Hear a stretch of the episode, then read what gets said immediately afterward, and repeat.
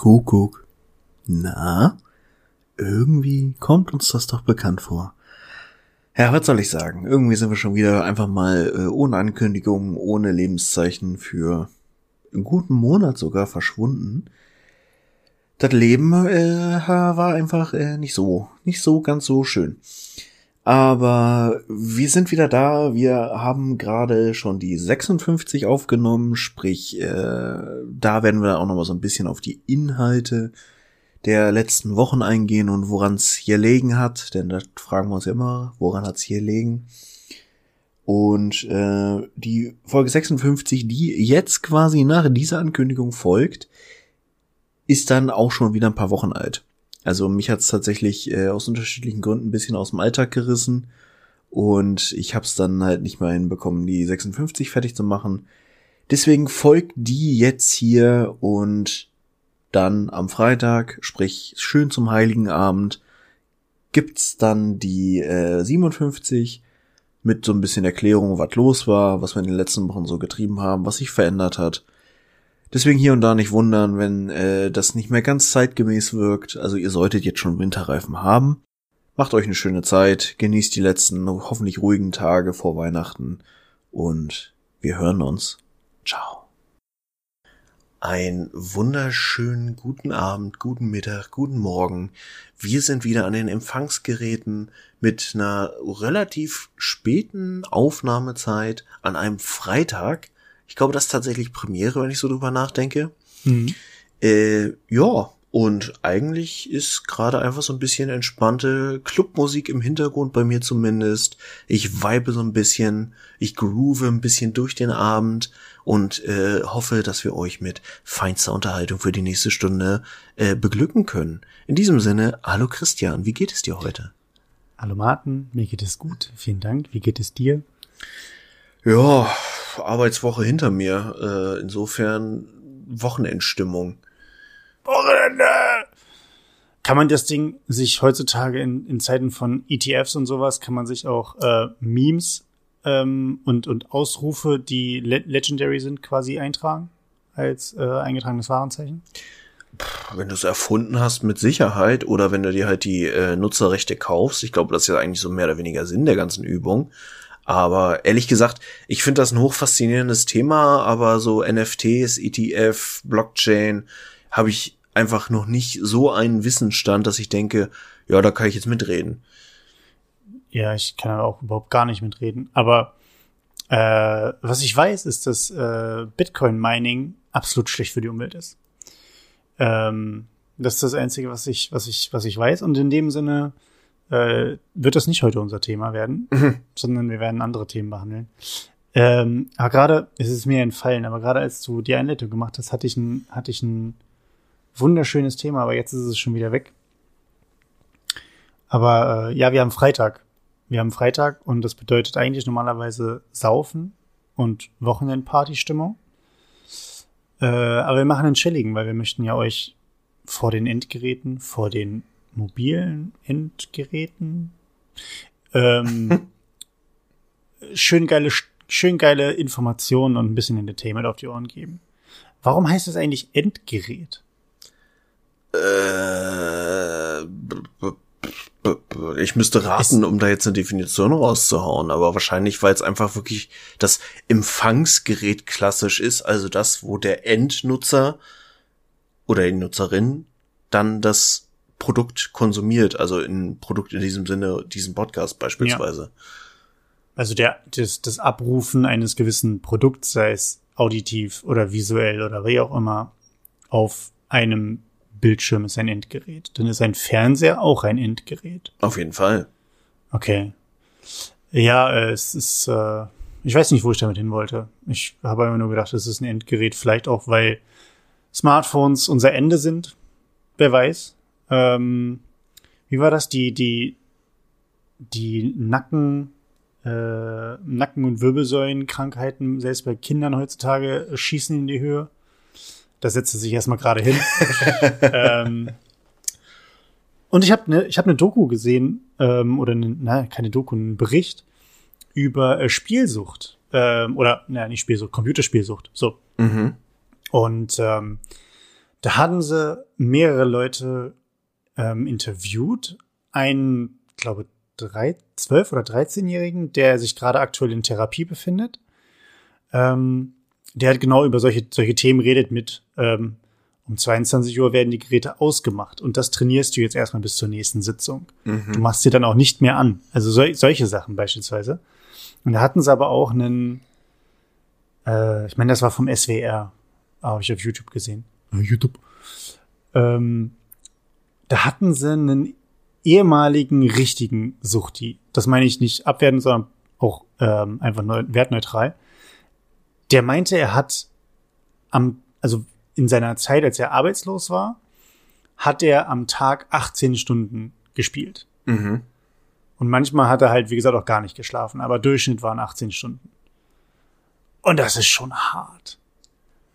Also vor allen Dingen musst du dann überlegen, und das ist, das ist die Frage, inwieweit du das vielleicht auch kannst, wenn es jetzt keine 18 Stunden sind.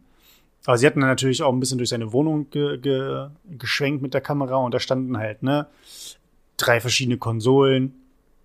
Äh, das war halt ein Consolero. Mhm. Und äh, er hat dann halt verschiedene Dinge gespielt. Ähm, und das fand ich halt schon krass. Und da habe ich dann aber gar nicht, mir ging es gar nicht primär darum, in dem Moment um die, boah, 18 Stunden, was, was für ein Opfer oder so. ähm, sondern mir ging es halt darum, dass er da mehrere Konsolen stehen hatte. Und da habe ich mich einfach mal hinterfragt, ob ich zum Beispiel divers spiele. Und divers jetzt im Sinne von, ich spiele mal einen Singleplayer, ich spiele einen Multiplayer, ich spiele verschiedene Multiplayer-Arten, sowas wie First-Person-Shooter oder einen MOBA oder einen äh, äh, äh, Massive, äh, hier, MMORPG mhm. oder ein JRPG oder was auch immer. Also ich, ich spiele verschiedene Dinge und zwar nicht nur Plattform, sondern auch, also Plattform intern oder auch plattformübergreifend. Und da muss ich für mich sagen, früher ja, früher habe ich auch ein bisschen noch mehr PlayStation gespielt, plus zusätzlich zum, zum PC, das war PlayStation Singleplayer meistens und äh, am Computer dann Multiplayer. Mittlerweile spiele ich nur noch Computer und meistens ein bis zwei Spiele. Mhm. Maximal. Das heißt, ich bin da sehr eingerostet. Wie ist es bei dir? Ich spiele tatsächlich im Moment wieder so gut wie gar nicht, seit meine äh, aktivere WoW-Karriere jetzt auch wieder eingeschlafen ist. Und ich muss tatsächlich sagen, ich war noch nie so der diverse Zocker. Also ich habe seltenst mehrere Games gleichzeitig gespielt. Also ich war immer dann sehr in, in das Loch eines Games gefallen. Also wie gesagt, jahrelang WoW gespielt, so, das war ja lange so mein, mein Favorite. Ich habe neulich auch ein sehr schönes Meme gesehen von so einem, äh, so einem Indiana Jones skizziert angelehnten äh, Archäologen, der so eine Rolle der Wahrheit findet und auf der Rolle der Wahrheit steht einfach drauf, du wirst nie wieder so glücklich sein wie das erste Mal, als du WoW gespielt hast. Ich hab's äh, ein bisschen zu sehr gefühlt. Aber okay. äh, nee, und ansonsten habe ich tatsächlich dann immer so eine rein oder halt bestimmte Spiele immer hart durchgesuchtet und hatte so eine Phase, wo ich es echt sehr, sehr gelebt habe. So beispielsweise Assassin's Creed. Assassin's ja. Creed war einfach so eine Erkenntnis, dass ich mir, das war ziemlich genau vor zehn Jahren, da war ich in meinem FSJ. Und da habe ich halt so äh, Wechselschichten gehabt und dann halt auch mal so drei, vier Tage frei übers Wochenende und plus halt Ausgleichstage, bla. Und hatte mir dann erst Assassin's Creed 1 so zufällig geholt hab dann irgendwie nach anderthalb Tagen den Kram, also den ersten Teil storytechnisch durchgehabt, hab dann gegoogelt, was es schon noch weiter gibt von der Reihe und bin dann auf dem Samstagabend um 21 Uhr kurz vor Ladenschluss noch mal kurz äh, in den Supermarkt, wo es halt auch Videospiele gab, hab mir noch einen zweiten Teil geholt und dann habe ich den gezockt und war sehr sehr glücklich und so ist das halt immer. Also ich habe ein Spiel, was ich geil finde, äh, irgendwie vor zwei Jahren hatte ich mal Neck zum Beispiel. Das ist so ein ganz cutes Jump and Run äh, für die PlayStation, was ich irgendwie gratis beim PlayStation Plus Album hatte, äh, Abo hatte und so. Und das, das habe ich dann zum Beispiel mal intensiv gespielt. Ich hatte letztes Jahr eine Farm Simulator Phase, mhm. weil das halt auch äh, gratis mit im PlayStation Plus Abo war. Und generell bin ich dann halt immer so, ich spiele was sehr intensiv. Das Einzige, was wirklich über Jahre bei mir Bestand hatte, war dann halt WoW und halt Hearthstone. Aber dass ich wirklich sage, ich äh, spiele jetzt ein bisschen Computer, dann gehe ich noch ein bisschen an die Playstation, dann spiele ich zwischendurch noch ein Handygame, habe ich nicht so, habe ich nicht so mhm. intensiv. Aber tatsächlich auch eine ganz coole Frage. was für ein Spieletyp bist du? Wenn du so ein Spiel hast wie Assassin's Creed, willst du dann das Game unbedingt auf 100% haben und wirklich jedes Achievement, jede Rüstung und alles äh, freigespielt haben oder auch so Need for Speed Teil beispielsweise? Mhm. Oder äh, bist du, so wie ich, äh, dass du einfach die Story primär spielen willst und danach geht die Motivation auch massiv runter? Äh, gute Frage. Ich glaube, also ich, ich weiß von mir, dass ich bei gerade so Open World oder Sandbox Spielen ich schon gerne ähm, so viel Nebenquests wie möglich durchziehe. Also mhm. ich mache mir den Questlog schon so voll es geht und arbeite das ab. Muss aber sagen, dass wenn ich dann auch drei, also aus einer Nebenquest dann noch mal drei, vier weitere Nebenquests weitergeleitet werde, dass ich dann irgendwann auch sage, nee, habe ich keinen Bock mehr, irgendwelche Schafe hier irgendwo im Wald zu, zu jagen und wieder einzufangen. Jetzt möchte ich tatsächlich wieder irgendwelche Templer umklatschen. Ähm, oder fieser Meucheln. Und da spiele ich dann irgendwann auch einfach durch. Also ich lande meistens irgendwie bei, also bei den Assassin's Creed Teilen irgendwie bei sowas zwischen 70 und 80 Prozent mhm. ähm, des Spiels. Aber ich kann es auch nicht, und das geht mir wirklich gegen, gegen den Strich, nur, nur die Story durchzuspielen. Weil gerade, gerade, und das hatte ich auch in meiner Zeit, als ich ja äh, auch WoW gespielt habe, ähm, ich musste nicht zu jedem Ausrufezeichen hinlaufen, was da gelb geblinkt hat und eine Quest äh, mit, mit, ne, mit einer Questbelohnung gewedelt hat. Aber es war auch schon komisch, diese, diese Dinge wissentlich immer zu ignorieren. Vor Dingen, weil man weiß, dass es einem eventuell halt was bringt. Nicht nur, wie gesagt, Erfahrungspunkte oder, oder Equipment oder was auch immer. Sondern dass es halt, es bringt einem grundsätzlich einen einfach weiter in irgendeiner Art und Weise. Ich weiß nicht, ich, du hast ja mit WoW schon noch mal früher angefangen. Ich habe mir auch ich habe es ganz, ganz selten mal gemacht, aber da auch immer nur auf Empfehlung von, von einem Freund, der das Spiel schon länger gespielt hat, seit der, seit der Alpha oder so. Mhm. Äh, dass ich mir auch wirklich Quests durchgelesen habe, zum Beispiel in WoW. Mhm. Klar, es ist ganz anders. In Assassin's Creed kriegst du die ganzen Sachen per Cutscenes mit oder mit Gesprächen und wenn du nicht ganz dumm, nicht ganz dummbatz bist äh, und in der Cutscene wegschaltest oder aufs Handy guckst oder so, kriegst du die Story ja mit. Die wird dir ja vorgespielt in der Story bei WoW ist es halt, du kriegst ja die meisten Sachen auch über Gespräche, aber in den meisten Fällen tatsächlich über Text. Und da muss ich sagen, habe ich mich nie drauf eingelassen, beispielsweise. Also, ich glaube, die ersten fünf Quests habe ich komplett gelesen im Startgebiet. Und dann dachte ich mir auch, was soll der Scheiß? Mhm. Also, ich bin jetzt, ich bin jetzt hier, um Mob Mobs zu klatschen und Max-Level zu, zu werden und jetzt nicht um die Story und jeden einzelnen kleinen Kram aus dem Gebiet, warum dieser eine NPC nur noch ein Auge hat äh, das rauszufinden. Was natürlich schade ist, weil da steckt natürlich sehr, sehr viel Detail und, und viel Arbeit drin und auch viel äh, Storytelling. Auf der anderen Seite denke ich mir halt, naja, worum, worum geht's halt in dem Spiel und was möchte ich erreichen? Also wenn ich ein Story-driven Spiel spielen will, dann spiele ich einen Singleplayer und hoffe dann, dass durch Easter Eggs, durch Gespräche, durch Animationen und durch Dinge, die ich finde, eine Story aufgebaut wird. Ich glaube, das hat ich selber habe es nicht gespielt, ich habe es nur verfolgt äh, im, im Let's Play. Das haben halt die Last of Us Teile halt einfach nahezu perfekt gemacht. Die haben eine Story erzählt, die haben Charakterentwicklung erzählt und zwar über so viele verschiedene Aspekte, ne? über Cutscenes, über kleine Sammelgimmicks, die du sammeln musstest, wo immer was erzählt wurde, was die ganze Welt zu einem zu einem runden Ding gemacht hat und auch Charaktere zu zu äh, also abgerundet hat. Mhm. Ähm, aber das sind halt zwei ganz unterschiedliche Ansätze. Äh, bei WoW kann ich zum Beispiel von mir aus sagen, ich war nie derjenige, der ein Achievement Hunter war. Mhm. Also absolut nicht. Da ging es mir um den Spielspaß selber. Ich habe Bock irgendwie mit Freunden ein bisschen was zu zocken, ein paar, paar Mobs und Bosse umzuklatschen. Auch nicht High Content, sondern da war es einfach so dieses, dieses Gemeinschaftsgefühl. Jeder, jeder macht seinen Teil und dann schaffen wir schon irgendwas. Hm. Und auch bei Singleplayern ist es halt so dieses, naja, ein bisschen was von der Story sehen, ein bisschen was von der Welt sehen, nicht durchrushen, will ja schon ein bisschen Spielspaß haben. Ähm, aber dann irgendwann ist auch gut. Ja. Und das hat sich mittlerweile auch so durchgezogen mit den Singleplayern, die ich spiele. Ähm, ja. Genau. Ja, war bei mir halt immer ähnlich. Also ich habe irgendwann mal so spaßenshalber, als ich auch, das ist schon ein paar Jahre her, äh, wo ich dann so dachte, ja Mensch, WoW hast du irgendwie viel gesehen, kannst auch viel von der Story irgendwie machen oder erzählen oder irgendwie weiß zumindest so ein Scheiß.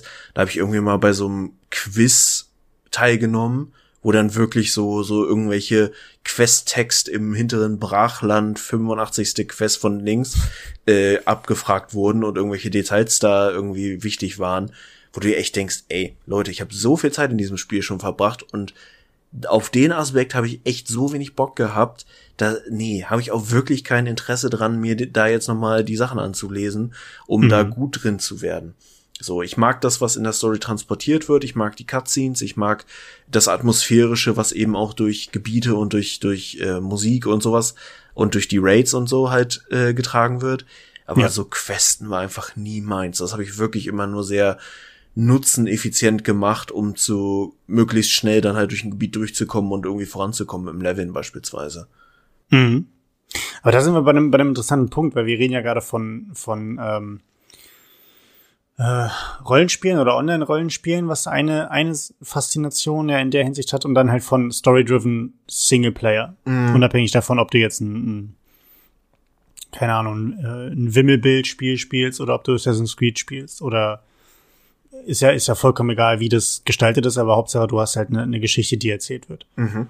Und dann gibt's ja aber noch andere Genres. Also zum Beispiel Shooter sind für mich da ja nahezu raus. Klar, da hast du auch super viele Achievements mittlerweile, man möchte ja die Spieler und Spielerinnen irgendwie bei Laune halten. Äh, und die, die 20er Killstreak möchte man auch nochmal irgendwie belohnen mit irgendwas. Ähm, hat aber ja weniger davon. Ich muss ehrlich gesagt sagen, bei Shootern war ich immer nur Multiplayer. Mhm. Shooter habe ich, also sowas wie Call of Duty und Battlefield und sowas, habe ich die ganzen Storyteile nie gespielt. Mhm. Ähm, ich glaube, das jetzt den letzten Storyteil, den ich mal hatte, war Call of Duty 2. Das mhm. ist schon lange her der auch tatsächlich cool war, ne, wo man irgendwie im, im, im, Granatentraining mit Kartoffeln geworfen hat, äh, weil sie sich ja keine Testgranaten leisten konnten. Waren ja harte Zeiten. Ähm, sowas, aber das war, das habe ich dann auch, ich glaube, da war ich vielleicht sogar noch ein bisschen, bisschen zu jung und zu naiv irgendwie, wo ich einfach dachte, komm, ich habe jetzt einfach Bock, ein bisschen irgendwie die Kampagne durchzuspielen und zu ballern. Hab auch nicht auf jede, jede Einzelheit ge geachtet. Ähm, was ich noch interessant finde, ich habe eine ganz lange Zeit ähm, Echtzeitstrategie gespielt, also Warcraft 3 und StarCraft 2, mhm. ähm, wo ich die Stories geliebt habe, also mhm. die Kampagnen da zu spielen, aber auch da ging es halt darum, die wurden Dinge über Cutscenes erklärt. Und halt über Charaktere, die im Spiel halt dir noch Dinge erklärt haben. Das war eine richtig geile Erfahrung, muss ich sagen. Auch Diablo ähm, 2 habe ich gespielt. Fand ich auch sehr, sehr geil. Also da ist das Storytelling en flic, wie die Jugend heutzutage sagt. Sagen die das? Weiß ich nicht. Ähm, und dann gibt's noch den letzten, den, den, den, den letzten Teil für mich, also gibt natürlich noch viele andere, aber für mich, das sind so Spiele wie die Sims. Mhm. Wo ich gar nicht weiß, gibt's da noch eine Story zu? Also spielst du eine, spielst du eine Geschichte oder geht das Spiel einfach nur darum, hier hast du einen Charakter, spiele ein Leben nach? Ja, ich glaube, bei Sims hast du ja wirklich die freie Gestaltung. Also das letzte, was ich selber mal gespielt habe, und das mag 15 Jahre her sein, ist Sims 2, glaube ich. Mhm. Und da war es ja wirklich nur, du fängst blanko an und gestaltest einfach so die Welt und ein Leben und mauerst ein paar Menschen ein und sowas. So, da ja. war ja wirklich kein Story-Modus vorhanden. Aber ja, so bei, bei ey, Warcraft 3, The Frozen Throne, ähm, die Story war einfach der Shit. Und ich habe tatsächlich Warcraft 3 wirklich nur den Part wirklich intensiv gespielt, weil so diesen ganzen Multiplayer-Gedöns und alles war einfach nie so meins. Insofern mhm. war das halt das, wo ich mir auch einfach in dieses Warcraft-Universum sehr verliebt habe und das äh, sehr, sehr gerne gespielt habe. Ja. Ich muss sagen, dass es durchaus das, ähm, was auch bei, bei Filmen immer mehr reinspielt, ist halt tatsächlich, kannst du Charaktere gut schreiben? Ja.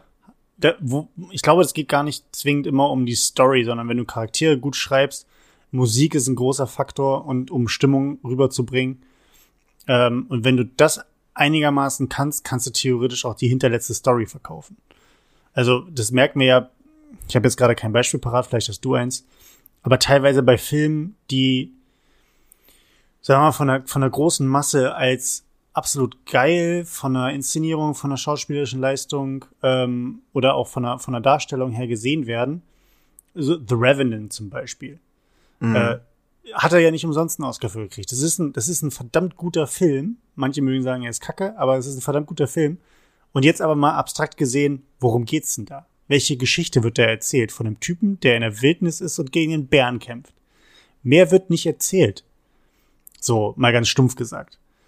Ich habe den Film tatsächlich noch nicht gesehen. Ähm, Okay, gut. Ich weiß, weil ich jetzt auch schon mehrfach, ich glaube, das ist glaube ich bei Netflix oder so drin gerade. Mhm. Äh, ich habe jetzt schon ein paar Mal irgendwie die Filmzusammenfassung gelesen, weil das, was ich davon mitgekriegt habe, auch halt in, in diesem Kontext von ja Oscar bla bla, hat mich jetzt nicht so gecatcht. Da gibt's einfach andere Filme, die mich mehr ansprechen. Und tatsächlich, der ist ja auch einfach fucking lang mit zwei Stunden 41 oder so. Also fast drei Stunden. ja, ja, der ist super lang. So, da gucke ich dann doch lieber acht Stunden eine Serie, als mir 2,45 da so einen Film anzugucken. Ja, geht ja auf gar keinen Fall. Ähm, ja, aber das, das war jetzt vielleicht auch nicht das beste Beispiel, aber ich glaube, es kommt rüber, was ich sagen will, dass wir teilweise, wenn es gut geschauspielert ist, wenn die Story gut geschrieben ist, äh, die, die Charaktere gut geschrieben sind, kannst du den Leuten einen letzten Kram verkaufen. So. Und ähm, da muss es nicht immer irgendwie eine Reise nach Mittelerde sein, um den Ring ins Feuer zu werfen. So. Mhm. Ähm, genau. Aber gut, Film, Filmthemen sind immer schwierig. Da gibt's ja so viele Podcasts, die das machen, Martin. Also über Film und Serien. Wir werden allerdings heute noch Serienempfehlungen aussprechen. Mhm. Ähm, vielleicht haben wir ja sogar dieselbe Serienempfehlung. Ich bin sehr gespannt. Wir haben uns vorher nicht abgesprochen. Ähm, da bin ich sehr gespannt. Aber die gibt's zum, die gibt's erst zum Schluss, kurz vor der Tiertrivia, würde ich sagen. Ja. Ja, äh, aber Was gibt's sonst so im Leben, wa? das ist halt genau das Problem. So richtig viel passiert einfach gerade nicht. Zumindest nicht viel Gutes, über das es sich lohnt zu reden, habe ich irgendwie das Gefühl.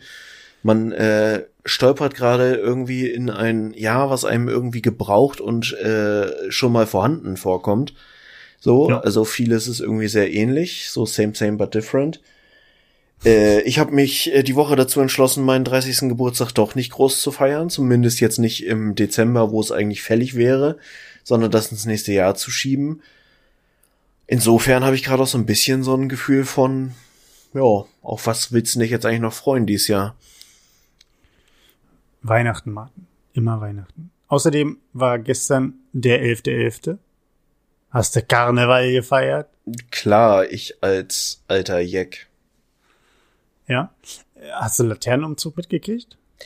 Gar nicht. Also, ich wüsste, also ich habe weder von Halloween irgendwas mitgekriegt, dass hier irgendwelche Kiddies rumgerannt sind, noch Laternenumzug irgendwas gesehen. Okay. Also, Weil das, äh, wo du nämlich meintest, von wegen das Jahr kannst du vergessen. Ja, natürlich kannst du das Jahr vergessen. Äh, aber es gibt immer noch so kleine Schmankerl, finde ich, die man sich rauspicken kann, äh, die einem ein Lächeln aufs Gesicht zaubern. Das war nämlich, dass die äh, so eine so ein Rudel Kinder mit Laternen hier durch den Wald äh, gestuckelt sind. Das war sehr süß. Es war 17 Uhr, gut, es war schon stockfinster, aber dennoch. Und ähm, aber die sind halt, wie gesagt, komplett im Dunkeln und dann gab's halt aber, wie gesagt, ein so ein so ein so so hintereinander laufende Glühwürmchen, die dann einfach durch den Wald getapert sind. Das war ganz niedlich. Ähm, ja, aber sonst habe ich es auch nicht. Bei, uns hat zum Beispiel nicht, wir waren nicht, dass wir vorbereitet waren, waren wir nämlich nicht. aber bei uns hat auch an Halloween niemand geklingelt. Die haben einfach direkt Eier geworfen. Nein, Spaß. wie sich das gehört. Wie sich das, wie sich das gehört. Süßes oder Patsch? Aber sag mal, äh, da sind wir tatsächlich mal bei so einem bisschen lokalpatriotischen äh, Hannover-Thema. Du als äh, geborener und aufgewachsener Hannoveraner, kennst du Metten, Metten, Meeren oder so ähnlich? Matten, Matten, Meeren, ja. Ohne Scheiß, ich habe die Diskussion jetzt die Tage auf der Arbeit gehabt. Ich komme jetzt nicht so weit von Hannover weg. Ich habe noch nie davon gehört. Ich, ich habe das auch nie, nie hinterfragt, ne? Also, das ist so eine Sache, da steigen sich jetzt wieder die Geister. Da ne, hast du die eine Seite und die andere Seite. Matten, Matten, Meeren ist ja im Endeffekt, ich habe keine Ahnung, ob es irgendeinen Hintergrund hat, ob da irgendjemand wieder seinen Mantel geteilt hat und das wieder irgendjemand gegeben hat. Ähm, aber es geht ja eigentlich darum, rumzulaufen und nach dem Motto eine Adaption von Süßes oder Saures. Äh, aber Matten, Matten, Meeren, da singst du halt dieses tolle Lied. So, also du gehst halt irgendwie durchs Dorf und dann singst du da das Lied und dann kriegst du Süßigkeiten als Kind. Ja, so ein bisschen wie Ähm. Sternsänger und Halloween in äh, unheiliger Ja. Vereinigung. Ein- Frag mich nicht, wie das Lied geht. Matten, Matten, Meeren, die Äpfel und die Beeren. Lass es nicht zu lange stehen. Wir wollen noch nach Bremen gehen. Ich habe keine Ahnung. ähm, Bremen ist eine große Stadt. Da geben alle Leute was. Martin Luther. Oh Gott, ich krieg gerade übelst einen Vietnam-Flashback. äh, Martin Luther, wir stehen hier vor deiner Tür. Wer uns was gibt, dem danken wir. Ich, ja, sowas poppt gerade auf. Da, dafür, dafür kann ich kein Mathe. Für so einen Scheiß. Ähm, ich habe das nie gemacht als Kind. Alleine auch vor allen Dingen, ich kann mich noch ganz genau an die Argumentation von meiner Mutter erinnern, ähm, dass sie gesagt hat, ich schick dich nicht alleine los, bei fremden Türen zu, zu klingeln. Zum Schluss kommst du nicht wieder. Nee, machen wir nicht. vielleicht findest du so. bessere Eltern. Ja, vielleicht findest du bessere Eltern. Ähm, von daher gab's das bei uns nie. Und auch, wir haben auch immer, immer totgestellt, wenn bei uns geklingelt wurde. Hm. Also, nee, das, ich bin dabei aber auch so eine Sache, man muss nicht jeden, jeden Kram immer mitmachen. Also, Brauch hin oder her, aber nicht jeder Brauch ist irgendwie auch noch irgendwie cool oder zeitgemäß oder was auch immer. Ich habe jetzt neulich, und mit neulich meine ich gestern, wieder mit ähm, zwei, drei Freunden drüber gequatscht, über dieses, so ein Kulturschock, wenn du zum Beispiel als Niedersachse oder von mir aus als Hamburger oder was auch immer, wenn du dann äh, ins Ruhrgebiet fährst und die da Karneval feiern. Mhm ich kann mir, sorry, Leute, ihr seid nette Menschen, aber ich kann das nicht nachvollziehen. Klar, ich bin da nicht aufgewachsen mit diesem Flair, mit dem Krawatten abschneiden, weil es so geil ist. Ich kann es nicht nachvollziehen, warum Leute das so feiern. Ich finde es ehrlich gesagt sogar fast peinlich, dass wir das in Deutschland feiern. Du, das ist wahrscheinlich auch so ein Ding, da muss man, muss man dabei gewesen sein. Wahrscheinlich. Wie gesagt, aber ist meine nur meine persönliche Meinung. Ich komme darauf einfach nicht klar. Ja, ich habe ja generell, ich bin echt nicht der Typ, der irgendwelche Traditionen jetzt groß hochhält. Also zumindest nichts, was irgendwie über einer Freundesgruppe liegt. Also sowas wie jährlich ein gemeinsames Treffen zu einem bestimmten Datum finde ich voll okay. Aber alles, was, auch, also auch dieser ganze Schlons, der mich jetzt äh, perspektivisch mit meinem 30. Geburtstag eigentlich ereilen müsste mit, äh, fegen und äh, Endstufe ist ja dann, dass du quasi so lange fegen musst, bis eine Jungfrau kommt und dich freiküsst. Gerade erlebt letztes Wochenende, ich war auf einem 30. Geburtstag und äh, dann war es tatsächlich eine Sechsjährige, die den armen Kerl dann freiküssen musste. Wow. Mehr Jungfrau war nicht zu kriegen. Äh, es war eine wirklich Radlader Schaufel voll so äh, Holzgeschnetzeltem, was er fegen musste. Ey, nee, also zumindest muss ich sagen, muss ich der Truppe hoch anrechnen. Sie haben sich anscheinend in dem Dorf drauf geeinigt, dass äh, es nicht so ist, dass derjenige abgefüllt wird. Okay. Also der hat natürlich so ein paar Schnäpse getrunken und bla, aber das war wirklich sehr human. Ich hatte, ich habe schon Schlimmeres erlebt, ähm, wo wirklich der Gastgeber einfach danach nicht mehr zu gebrauchen war. Aber die haben halt tatsächlich vernünftigerweise gesagt, und das war halt richtig auch mit Feier in der Gaststätte und Buffet und allem. So, äh, ist halt kacke, wenn du dann Gastgeber bist und einfach nichts von der Feier hast, die du da ausrichtest und auch bezahlst. So. Ja, klar. Ja, das sind, oh, es gibt so, das Ding ist, ist die, da ist aber auch, finde ich, immer die Frage, sind die Traditionen schuld oder ist es, sind es die Menschen, die diese Tradition versuchen irgendwie auszuführen oder auch, hey, wir machen mal was ganz Flippiges, wir machen mal was ganz Neues.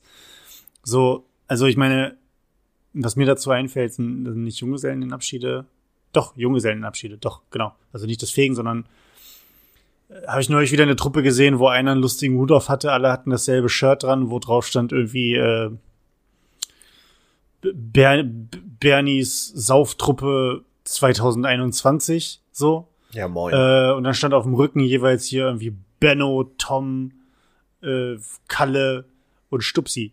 Keine Ahnung. Und dann, ey, wo ich mir denke, ich, ich, ich möchte nicht, dass meine Freunde mich in diese Situation bringen, genauso wie meine Freunde nicht wollen, dass ich sie in diese Situation bringe. Saufen können wir auch so.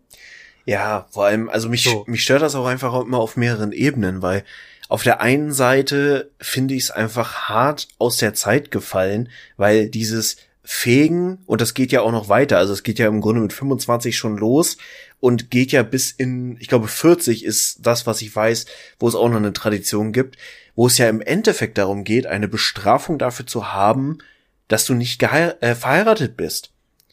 Und Alter, wir haben fucking 2021.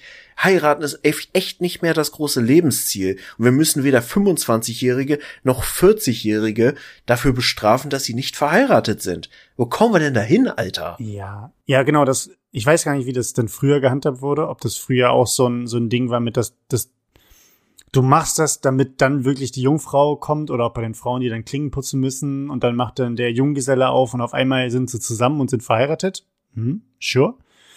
Ähm, hm. Das hat sich ja einfach gar nicht, das ist ja gar nicht mehr in dem Sinne möglich. Also gerade auch in großen Städten. Das ist ja schwachsinnig, wenn du am Rathaus bist und dann irgendwie muss jemand rumschreien von wegen, erlöst doch mal diesen Kerl. Ach, oh, jetzt seid ihr zusammen. Schön. Wann heiratet ihr denn? Ähm, das funktioniert ja alles nicht mehr. Deswegen geht's ja nur noch darum, eine Person äh, irgendwie in einer gewissen Art und Weise bloßzustellen und sich dann selber darüber lustig zu machen. So nach dem Motto, jetzt nimm dich nicht so, jetzt nimm dich selber nicht so ernst, sondern wir saufen hier einfach. Und wie gesagt, das kann ich auch alleine zu Hause machen, wenn, wenn ich, keine Ahnung, meinen 33. Geburtstag feier, können wir auch Topschlagen spielen, ne? Dann werden mir die Augen verbunden, dann darf ich da durch die Wohnung laufen und erstmal allen Leuten einen mit dem Kochlöffel geben. Mhm. Ja, dann können wir das Spielchen ausspielen. Äh, ich mache mich vor Freunden zum Affen, aber nicht vor der ganzen Welt. So. Und äh, saufen können wir trotzdem. Aber das ist keine Tradition. Weißt du? Topfschlagen zum 33. in der eigenen Wohnung ist keine Tradition. Warum nicht? Sollten wir vielleicht mal groß machen. Ja, also Topfschlagen mit 33. Gibt es dann auch wieder so ein, so ein Diskriminierungsding? Ähm, Männer müssen die eine Aufgabe machen und Frauen müssen die andere Aufgabe machen? Nein. Müssen Frauen Sackhüpfen oder Eier laufen? Nein, M oder? MWD macht das bei uns einfach gleich. Da, da mhm, unterscheiden also, wir nicht. Okay. Also MWD muss gleichermaßen Top schlagen, ja? Jawohl. Top schlagen mit 33. Schreibt das direkt auf. Es kommt äh, auf die Agenda. Wenn wir irgendwann mal in die Politik kommen, ins Famili Familienministerium. Äh, MWD. Ja. Ähm, apropos Familienministerium. Martin. Mhm. Wenn du mal an dein Unternehmen, es hat damit überhaupt nichts zu tun übrigens. wenn du mal an dein, ähm, an, wie, wie leite ich das jetzt ein? Wenn du an dein Unternehmen denkst oder an die Unternehmen, in denen du bisher gearbeitet hast, in den Strukturen, in denen du unterwegs warst, mhm. wie sehr oder wie würdest du beschreiben, wurde dort mit Bottom-up-Prozessen aus der, ne, also Veränderungsprozesse, Verbesserungsvorschläge, die von, oder ne, Prozessveränderung, Kommunikationsprozessentwicklung etc. etc. Strukturschaffende Maßnahmen, die durch die Anwendenden erarbeitet wurden und sich dann etabliert haben oder etabliert wurden. Was ja, ich hoffe, ich habe den richtig wiedergegeben, den Bottom-up-Prozess, dass es nicht von oben durchgedrückt wurde, sondern dass es natürlich aus der Praxis heraus entsteht, mhm. für gut befunden wurde und dann etabliert wird. Oder gelebte Praxis, so nach dem Motto. Äh, wie hast du das wahrgenommen in den Unternehmen, in denen du aktuell oder auch in der Vergangenheit unterwegs warst, wie damit umgegangen wurde? Äh, also bei den ganzen Sachen, die ich quasi vor meiner jetzigen Anstellung mitgemacht habe, war ich glaube ich nie so richtig lang genug und oder nicht tief genug drin, um sowas mal wirklich mitzukriegen. Das da mal sowas irgendwie war. Also ich weiß, dass die TUI, glaube ich, so ein Verbesserungsvorschläge äh, Konstrukt hatte. Und das ist tatsächlich auch so auf einer systematischen Ebene, dass es sowas gibt, kenne ich das tatsächlich bei uns, also in meiner jetzigen Firma auch nur aus den Produktionszweigen, wo es halt so, keine Ahnung, du siehst, dass irgendwo ein Feuerlöscher hängen sollte oder dass irgendwo, keine Ahnung, so kleinere Verbesserungsvorschläge gemacht werden sollten. Ich glaube, da gibt es sogar einen Tankgutschein oder sowas für mhm. wenn du sowas einreichst, was ich immer sehr schade finde, weil ich denke, wenn das im kaufmännischen Bereich Sinn, also eingebracht werden könnte, Alter, ich müsste nie wieder meine Tankladung bezahlen, ey. Ich hätte so viele Ideen, weil ich definiere natürlich auch meinen Job ein Stück weit so, dass ich mich konstant selber und auch andere verbessere und irgendwie Prozesse mhm. versuche äh, zu optimieren, gerade in Zeiten von Digitalisierung und Automatisierung. Aber abgesehen davon, auch da finde ich, und das liegt halt auch so ein bisschen an der Zeit, so richtig die großen Innovationen habe ich bei uns jetzt auch noch nicht wahrgenommen. wo du sagst, yo, da hat jetzt keine Ahnung, ein Vertriebler ein mega geiles Produkt entwickelt und hat das dann patentieren lassen. Ich weiß, dass es das mal gegeben hat bei uns in der Firma, weil es da auch halt Patente gibt, wo eben auch Mitarbeiter, MitarbeiterInnen äh, mit hinterlegt sind und auch einfach entsprechend eine gewisse Summe kriegen, dass die Patente noch genutzt werden. Mhm. Aber abgesehen davon wenig mitbekommen bisher. Okay. Ich finde, finde es interessant, weil du jetzt gerade mit, mit sowas wie Patenten oder mit wirklicher, ähm, mit so einem Ideen- oder Verbesserungsmanagement in dem Sinne ähm, das angesprochen hast. Ich hatte jetzt eher auch an so Sachen gedacht, so, also vergleichsweise kleine Sachen. Klar, Ideenmanagement oder auch Verbesserungsmanagement ist ja auch immer die Frage, wo arbeitest du, wie kann man das skalieren? Äh, ich glaube, wir hatten irgendwie in der Ausbildung mal das Beispiel, dass ich habe Ausbildung im Finanzwesen gemacht. Und da ist ein Ideenmanagement halt eher halt immer prozessbezogen. Mhm. Weil da kannst du ja an, dem, an nicht existierenden Produkten schwer, schwer was ändern, außer dass du sagst, wir nehmen jetzt das andere Papier für die Sparbücher. Dadurch sparen wir Geld. Ähm, aber, oh, das würde sogar funktionieren. Recyceltes Papier, na gut. ähm, Zu spät. Naja, war damals kein Ding. Damals äh, gab es noch keine Finanzkrise. Ähm,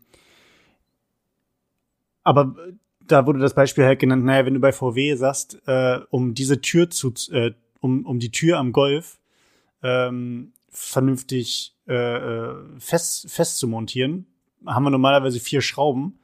Äh, und ich habe jetzt eine Verbesserung herausgefunden, sodass wir nur noch drei Schrauben brauchen. Mhm. So, dann kannst du das hochskalieren, auf wie viele VWs pro Monat oder pro Jahr produziert werden mit wie viel Türen und wie viel Material du einsparen kannst. Und dann kannst du sagen, ja gut, wir haben eine, die Idee dieser einen, einen Person spart uns 16 Millionen Euro äh, für Schrauben. Ähm, können wir ihm einen Prozent für ausge auszahlen und sagen, ja, lief richtig geil. Cool, danke. Mhm. So, das ist ja was anderes als äh, in anderen Bereichen, weil es sehr, sehr direkt einfach skalierbar ist. Ich meinte jetzt tatsächlich aber auch, ähm, äh, gerade was so Prozesse angeht. Ich kann nur mal ein Beispiel sagen, dass gerade, was gerade bei uns quasi abgeht.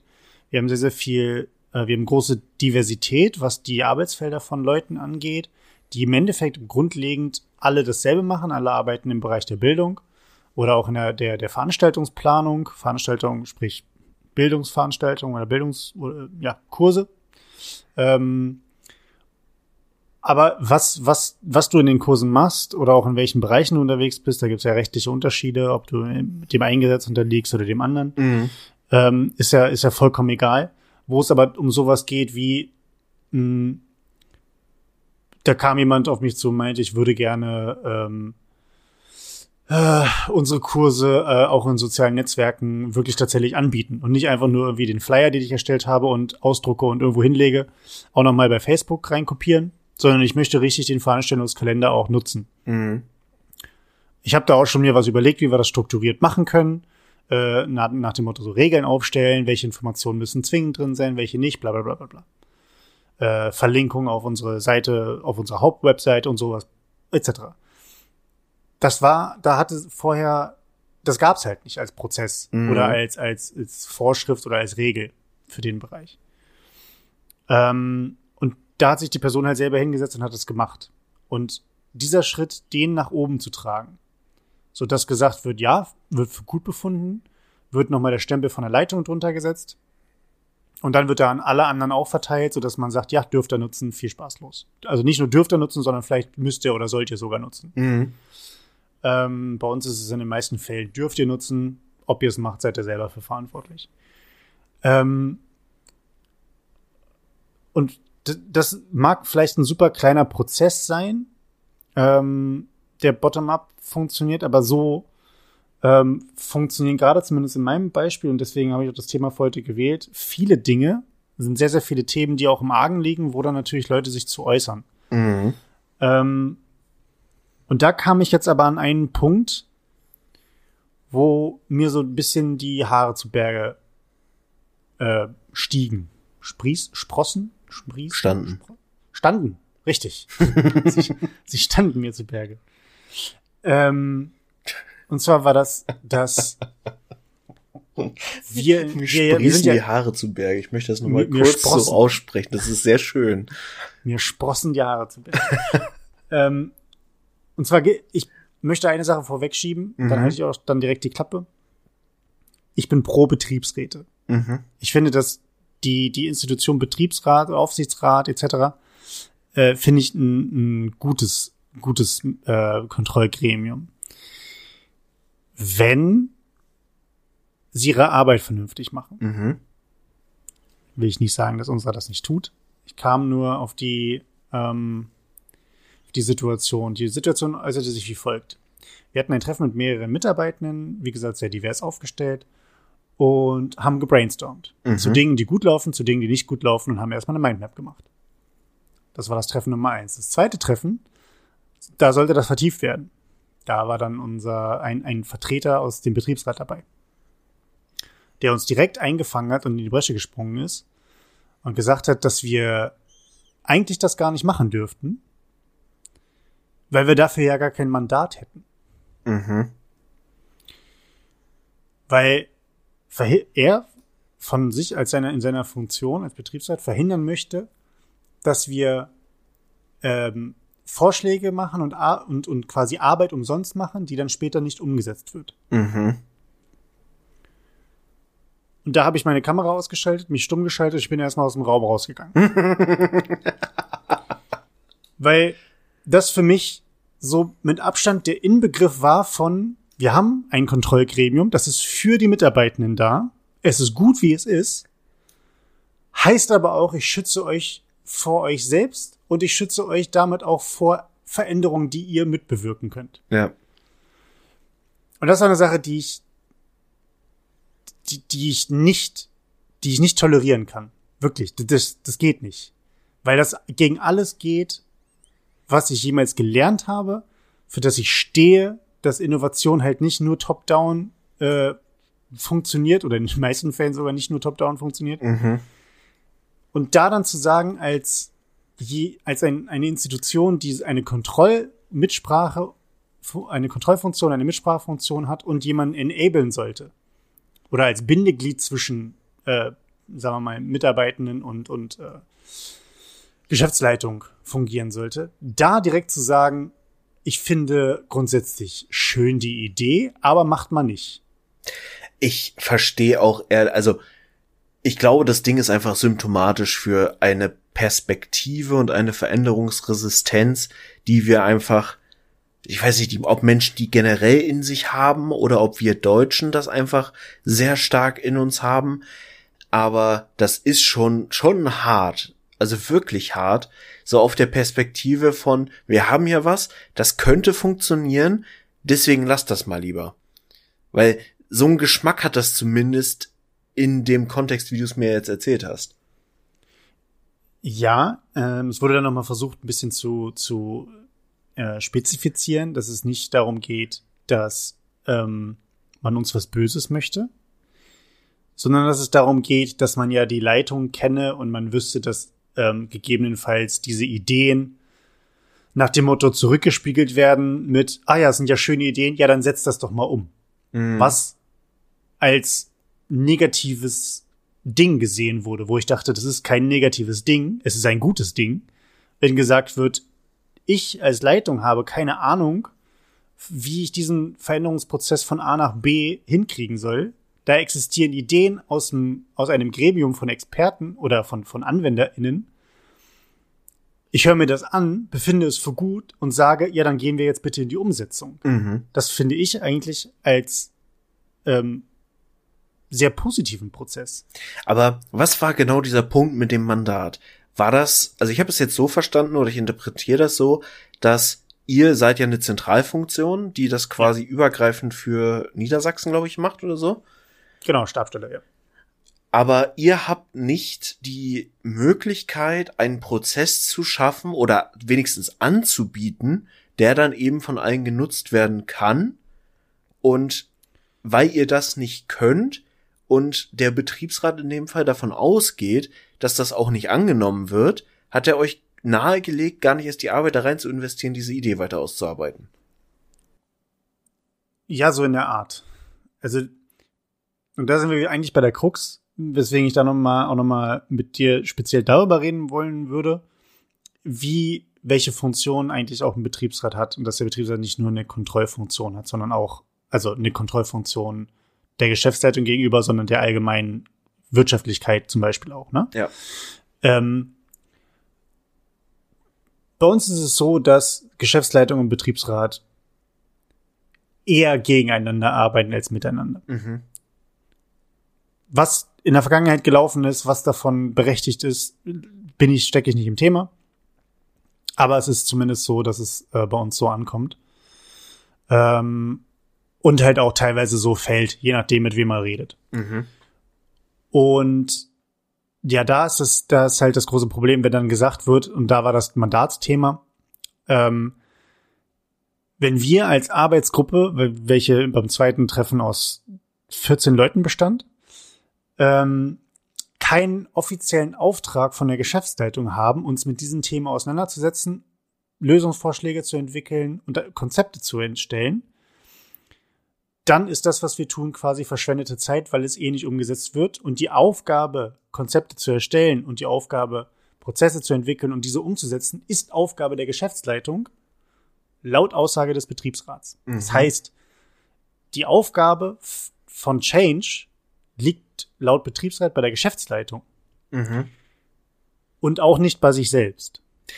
Ja, da, soweit würde ich, also ja? zumindest bei dem Punkt, dass es nicht der Betriebsrat sein sollte, bin ich sogar dabei. Ja. Ähm, dazu muss man eventuell wissen, ich bin da jetzt drei Jahre und in den drei Jahren hat sich fast nichts verändert. Also ich übertreibe jetzt, es haben sich natürlich Dinge verändert und das Arbeiten machen auch Leute gute Arbeit, von der Gesamtscale, von dem, was ich bei anderen sehe, wie schnell sich Dinge verändern und das gesagt wird, wir machen einfach. Mhm. Es wird einfach etabliert, es wird durchgezogen. Let's go. Nein, gibt es nicht. Das ist schon, und genau, schon hart, ey. genau, und genau weil sich das so auch zeigt bei allen Mitarbeitenden auf, auf, einer, auf einer niedrigeren Ebene, sagen wir mal, ähm, ist halt dann genau dieses Thema, wie können Veränderungen stattfinden? Wie kann man denn überhaupt noch irgend, irgendetwas verändern, wenn es nicht top-down passiert. Dann muss es bottom-up sein, und zwar mit, einer, mit einem gewissen Nachdruck.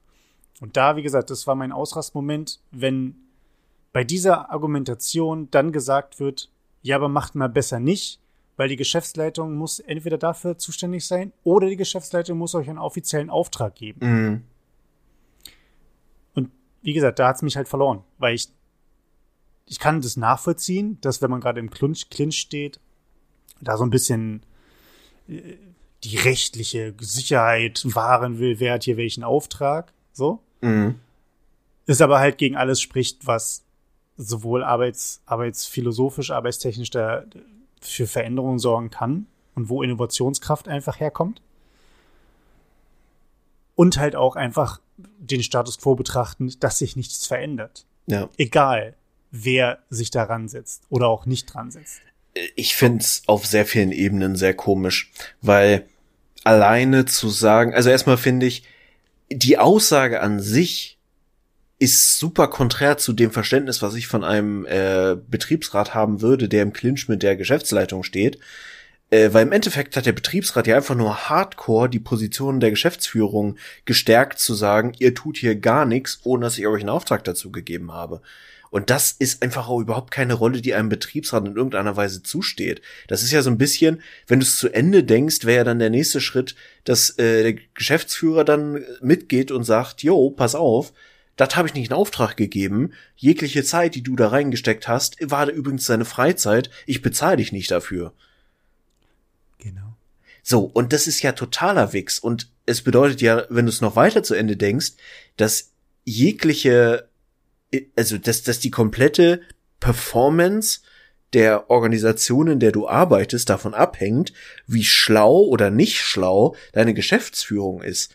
Weil nur was die Geschäftsführung sich überlegt, wird ja dann überhaupt erst umgesetzt. So. Mhm. Weil in dem, wenn du eine Idee pitchen willst und die musst du ja auch bis zum gewissen Punkt ausarbeiten, bevor du damit überhaupt spruchreif reif bist und halt auch eine, eine gute Basis hast zu argumentieren, warum das sinnvoll ist, das zu verfolgen. Ergo ist es doch fucking normal, dass man sich wenigstens ein bisschen Freiraum nehmen muss, um ein Konzept auszuarbeiten. Und wenn du mit 14 Leuten da sitzt, dann werden ja schon mal zwei Gedanken reingeflossen sein, bevor du dann, dann zur Geschäftsleitung gehst und die sagen, jo, geil, macht mal. Ja. Und genau das, genau das ist das Ding. Also das, de, die Absprache auch vorher, dass man, dass man sich zu solchen Themen trifft, ist mit der Geschäftsleitung getroffen worden. Mhm. Also die Geschäftsleitung steht dahinter. Und ich glaube, das ist auch genau die, die Krux, die dem Betriebsrat auch ein bisschen auf den, auf den Nerv gegangen ist. Weil da haben wir wieder das Thema, dass egal welche Position du hast, also von der von Betriebsrat, Geschäftsführung, bei uns noch die, die, eine Leitungsebene, alle wollen immer dabei sein, ihren Senf dazugeben und eventuell auch Dinge verbieten. Nach dem Motto, meine Mitarbeitenden ähm, haben für sowas keine Zeit. Die wenden ihre Arbeitszeit für andere Dinge auf. Und das ähm, ist halt so eine Sache, die auch da für mich absolut konträr gegen, gegen eine Arbeitsphilosophie aus, von 2021 gilt, äh, geht. Und wo auch ein Betriebsrat deutlich sagen muss, dass wenn ähm, Veränderung herbeigeführt werden sollte, dann sollten halt solche Dinge auch gnadenlos unterstützt werden. Und dann sollte auch mit den jeweiligen ausgearbeiteten Konzepten und dem Betriebsrat und der Geschäftsleitung und der jeweiligen Leitungsebene dann auch einfach mal ein neutrales Gespräch darüber geführt werden. Das sind Sachen, die aus der Praxis kommen. Es geht ja nicht darum, ob du eine Leitungskraft bist oder ob du äh, Sachbearbeitung machst. Ist ja vollkommen egal. Du bist aber die Person, und das hattest du ja auch angesprochen, du bist die Person äh, aus der Praxis. Und wenn mehrere Leute sich zusammensetzen, kommen da gute Ideen bei rum, wie man Prozesse verschlanken kann, wie man Fehler finden kann, die aktuell, wo Workarounds gefunden wurden, die aber nicht mehr wirklich zeitgemäß sind, etc. etc. Das kann doch auch die Leitung oder die Geschäftsführung gar nicht wissen. Ja, aber mal ganz davon abgesehen, was mich wirklich hart triggert an der Situation gerade ist, dass ich sehe einfach nicht den Punkt, wo der Betriebsrat in dieser Diskussion irgendetwas zu suchen hat, bis es dann irgendwann mal in einem sehr fortgeschrittenen Stadium dazu kommen sollte, dass Leute inhaltlich ihren Job verändern oder schlimmstenfalls du irgendeinen Prozess schaffst, wo du einfach nicht mehr so viele Leute brauchst, wie du vorher brauchst und Leute entlassen werden müssen. Das ist der Punkt, wo dann Interessenvertretung der Mitarbeitenden durch den Betriebsrat in Kraft tritt, weil Betriebsrat hat halt den ein Mitspracherecht bei Veränderungen, bei mhm. äh, Kündigungen, bei Einstellungen und so weiter. Das sind alles Bereiche, die überhaupt nicht tangiert werden in dieser Diskussion. Und das wäre ja. einfach der Punkt gewesen, wo ich auch wirklich genauso frustriert gewesen wäre wie du und dem Menschen wahrscheinlich erstmal nahegelegt hätte, sich mit einem Kaktus zu ficken. Ja, das wollte ich jetzt nicht. Ähm, das wollte ich jetzt nicht so formulieren. Vielleicht habe ich es gedacht, vielleicht aber auch nicht. Ähm, Nee, ich, ich finde es halt auch, und da sind wir bei einem ganz wichtigen Punkt allgemein, wie wert, wie, wie nehmen Leute eigene Positionen innerhalb einer Organisation wahr? Da ist es egal, ob es der riesen mega Aktien, äh, aktienaktive Konzern ist oder der börsenaktive Konzern oder ob du irgendwie einen kleinen letzten Popelverein hast. Mhm. Leute nehmen teilweise, habe ich das Gefühl zumindest, unabhängig jetzt von meiner Situation oder unserer Situation, nehmen gewisse Positionen, die entweder mit, mit Information oder Macht gefüllt sind, mit beidem vielleicht auch, ähm, einfach so wahr, dass man Hauptsache anderen Leuten ans Bein pinkelt. Mhm. Also, ich glaube, das hatten wir ja auch schon mal, so dieses, ich hebe mich nicht hervor, indem ich Dinge teile, indem ich Dinge verfügbar mache, weil ich so eine, so ein Selbstvertrauen in meine Position und in mein Wissen und meine Fähigkeiten habe, dass ich sage, ich kann gerne mein Wissen teilen mit anderen, um denen vielleicht ähm, einen gewissen Mehrwert zu schaffen oder einen Wissens, Wissensvorsprung, den ich habe, zu verkürzen mhm. für andere Personen, weil ich weiß, dass ich auch in Zukunft weiterhin mir einen Vorsprung erarbeiten könnte, beispielsweise durch meine Fähigkeit und meine Kompetenz. Ja. Dass das nicht der Fall ist, sondern dass es darum geht, ich beiße nach links und rechts, weil der Arbeitsmarkt ja so schlimm ist. Äh, kommt ja das nächste, das nächste kleine fernostasiatische Kind, was meinen Job haben will. Tch. Gefühlt. Ähm, und was, was meine Sache besser machen kann. Und äh, deswegen muss ich nach links und rechts beißen und auf Informationen sitzen und Kollaboration verhindern. Ähm, und somit natürlich auch Innovation und Fortschritt. Mhm. Und ich habe das Gefühl, dass wir in Deutschland da sehr, sehr, sehr, sehr gut drin sind. Neben natürlich, äh, wir schaffen für alles Gesetze und äh, unsere Gesetze hindern uns daran, ähm, unsere Agenda zu erfüllen. Ja. Nach dem Motto. Äh, Ich habe tatsächlich, ich war jetzt die Tage in einem äh, Webinar, das waren so drei Stunden von einem äh, IT-Systemhaus, wo es einfach nur darum ging, was, wie kannst du Prozesse automatisieren? Und das war in an drei unterschiedlichen Beispielen. Da war ein Keynote am Anfang und ich fand dieses Keynote sehr genial und ich fand diese Beispiele unfassbar erhellend, weil es sehr viel bestätigt hat, was ich theoretisch im Kopf hatte, wie Dinge funktionieren könnten. Andersrum aber auch unfassbar, fassbar, fassbar frustrierend, weil ich mir gedacht habe, du verschwendest so viel Arbeits- und Lebenszeit mit Dingen, die müsstest du nicht mehr händisch machen. Das kann eine Okay. fucking Standard Microsoft äh, Lösung, kann dir das automatisch ausspucken. Tatsächlich habe ich heute Beispiel? Hast du ein Beispiel? wir, ich arbeite ja in der Personalentwicklung und wir haben Prozesse, die haben wir tatsächlich schon sehr verschlankt in den letzten Jahren. Aber bei uns ist es, ne, wir machen Seminare in unterschiedlichen Formen, ne, E-Learnings, Präsenzseminare, bla bla bla bla, allen möglichen Scheiß. Die müssen wir evaluieren. Ähm, und das ist halt früher ein Prozess gewesen. Wir haben eine riesen Excel-Tabelle, die führen wir in abgespeckter Form auch immer noch. Da sind alle Seminare drin. Da haben vor allem unsere Azubis dann nach einer gewissen Zeit eine Wirksamkeitsprüfung verschickt haben die auch erinnert bei den Leuten, dass die das zurückschicken. Dann haben wir das gesammelt und das mussten wir halt alles dokumentieren, bla bla bla bla. Das sind halt Ja. alles einzelne Prozessschritte, die du händisch machen musst. Du musst immer gucken, okay, welche Seminare sind dran, dass sie erinnert werden, wo hast du schon was gekriegt, wo hast du eine Vollständigkeitsprüfung, also wirklich Excel-Krieg Deluxe. Ja. Das haben wir inzwischen so weit verschlankt, dass wir unsere äh, Schulung komplett in einem Learning Management System laufen haben. Und sobald wir da einfach entweder ein Kursdatum durchgelaufen ist oder ein E-Learning äh, abgeschlossen wurde, geht ein Flow los und vier Wochen später wird automatisch eine Mail rausgeschickt mit Hey, cool, dass du daran teilgenommen hast, wir wollen uns stetig verbessern. Hier hast du einen Link zu einer Formsumfrage. Die Formsumfrage ist dann quasi eine Seminarbeurteilung. Ja, Nimmt schon mal eine Ecke Arbeit weg. auf jeden Fall. Was ich heute gemacht habe, ist, dass ich die Formsergebnisse jetzt in eine SharePoint-Liste automatisch reinfließen lasse. Da arbeite ich jetzt dran, weil ich, eigentlich müssten wir das so machen und das ist so mein Zielprozess, dass die Sachen automatisch in einem bestimmten Zeitraum oder halt auch meinetwegen einzeln, ist mir echt Banane, zu dem Vorgesetzten verschickt werden für, von dem Mitarbeiter, der an der Schulung teilgenommen hat Mhm. und der nochmal bestätigt, yo, alles klar, ich bin zufrieden mit dem, was der Mitarbeiter gelernt hat, die Mitarbeiterin, Mhm. und genehmigt das. Kannst du auch im Grunde theoretisch, ich weiß nur noch nicht genau, wie die Schritte zusammenlaufen, vor allem weil mir die Information, wo kommt der Vorgesetzte her, momentan noch fehlt in Mhm. meiner Liste. Okay. Aber in der Theorie brauche ich nur diese Liste, Mitarbeiter, Mitarbeiterin, zieht sich aus dem Active Directory das, den Vorgesetzten, die Führungskraft, und dann geht ein Genehmigungsworkflow mit den Ergebnissen der Umfrage an den Vorgesetzten und der segnet mir ab, yo, alles klar, ist äh, erreicht das Lernziel, finde ich wirksam, war gut, oder äh, da muss nochmal nachgeschult werden. Mhm. Ist ein Prozess. Ja. So. Und dieser ganze Bums ist einfach machbar. Das sind fucking Standardfunktionen. Du hast Office 365, du hast äh, äh, mit Power Automate einfach das potente Tool dafür, was alles miteinander verbindet. Wenn du richtig Bock hast, kannst du noch äh, Power Apps dazu nehmen und bastelst dir noch schöne Oberflächen für den ganzen Bums. Und Ja. das ist einfach, guck dir mal Standardprozesse in einer Buchhaltung an, in einem Controlling an, in einer Personalabteilung an. Das sind alles de facto Standardprozesse. Du machst ganz oft immer dasselbe. Und Ja. all das kannst du einfach automatisiert laufen lassen. Und das finde ich sehr frustrierend und das ist sehr viel Potenzial, was einfach liegen bleibt. Und ich fand das, den einen Spruch, den der Typ von dem Kino drin hatte, sehr geil.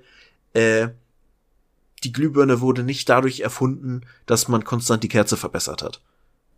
Hm.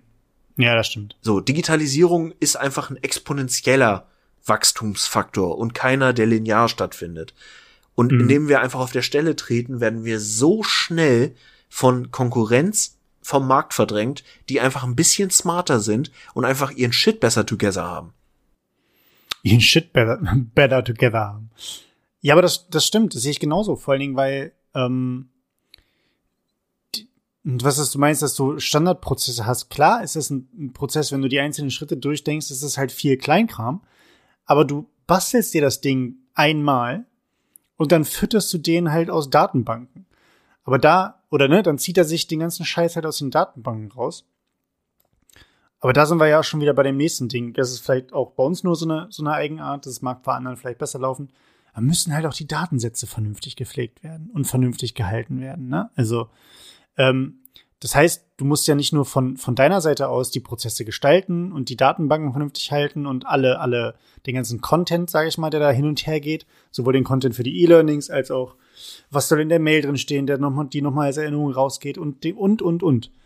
Den ganzen Scheiß, wenn du das alles drin hast, und da weiß ich nicht, da müsstest du mir noch mal sagen, wie das ist, aber zumindest stelle ich es mir so vor, dann musst du ja aber trotzdem der Führungskraft, die das Ganze zum Beispiel absegnen muss, von wegen, ja, Mitarbeiterin XY hat den Test gut bestanden mit 100 Prozent, äh, segne ich ab, kann die Datenschutzschulung in zwei Jahren wiederholen. So. Mhm. Also, wenn sie wieder ansteht. Ähm, dass dann ja aber auch die jeweilige Führungskraft, die das absegnet, da nicht nur eine Mail zurückschreibt und sagt, ja, ist alles gut, kannst du ein Häkchen dran machen, sondern eventuell das Häkchen ja sogar selber setzt. Das heißt, es müsste theoretisch eine Einführung ja auch in die Oberfläche geben mit, das ist deine Personalakte über deine Kolleginnen und Kollegen, die du betreust. Da findest du das Häkchen. Wenn du das setzt und auf Speichern drückst, dann macht das auch bei mir Pling und zeigt mir, ah, da wurde ein Häkchen gesetzt. Musst du nicht mal so kompliziert machen. Du musst, äh, kleiner äh, Tipp aus der wunderbaren Welt von Teams. Teams hat Genehmigung als Standardfunktion. Du kannst einfach in einem Chat auf die drei Punkte gehen und sagen, yo, Chef, ich möchte zur Toilette gehen, bitte genehmige mir das. Und dann kriegst du das einfach so ein Fenster, kannst dir zustimmen oder ablehnen. Und je nachdem darfst du auf Toilette oder nicht. Und das kannst du natürlich in dem Moment auch einfach an so eine SharePoint-Liste knüpfen und sagen, yo, hier, diese Informationen gehen als Genehmigungsworkflow, Standardpunkt, in äh, Power Automate, kannst du es an den Vorgesetzten jagen. Vorgesetzte sollte, und da geht auch schon wieder das Problem mit der Datenpflege los, eigentlich bei jedem Menschen eingepflegt sein. Ja. So, und dann hast du eigentlich schon einen Prozess. Aber ich glaube tatsächlich, bei vielen Menschen hört es ja ein Stück weit schon auf, überhaupt die eigene Arbeit in so prozessualen Schritten zu denken. Hm. Ja, ja, weil man, wenn man, ne, man weiß halt, wenn ich eine Mail kriege mit einer Erinnerung, landet die erstmal bei mir im Posteingang. Wenn ich gut bin, landet sie direkt in einem, in einem Ordner, den ich dafür angelegt habe, automatisiert. Äh, wenn ich mich mit Outlook auskenne. Und von dort aus bearbeite ich die dann weiter, indem ich eine Mail zurückschreibe. Ja. Manuell. So, und das ist dann mein Prozess. Und äh, ja, ich kann es voll nachvollziehen, dass da, dass da Frust von deiner Seite aus herrscht. Man muss aber auch sagen, ich glaube, diese, ich nenne es jetzt mal Voll, Vollautomatisierung von solchen Prozessen, das ist die in den wenigsten Unternehmen. Selbst in großen Unternehmen, wo man sich eigentlich denken könnte, dass das äh, etabliert sein müsste, einfach in eine Personalabteilung oder Rechnungswesen oder Controlling, dass das trotzdem immer noch Excel ist das Hero, Hero Tool Nummer eins. Und solange du eine vernünftige Ablagestruktur hast und alle wissen, wo das Dokument zu finden ist. Äh, Auf jeden Fall. Ja. Aber tatsächlich ist das ein großer Faktor. Das hatten sie auch mit drin. Ich glaube sogar irgendeine Studie war das rausgezogen.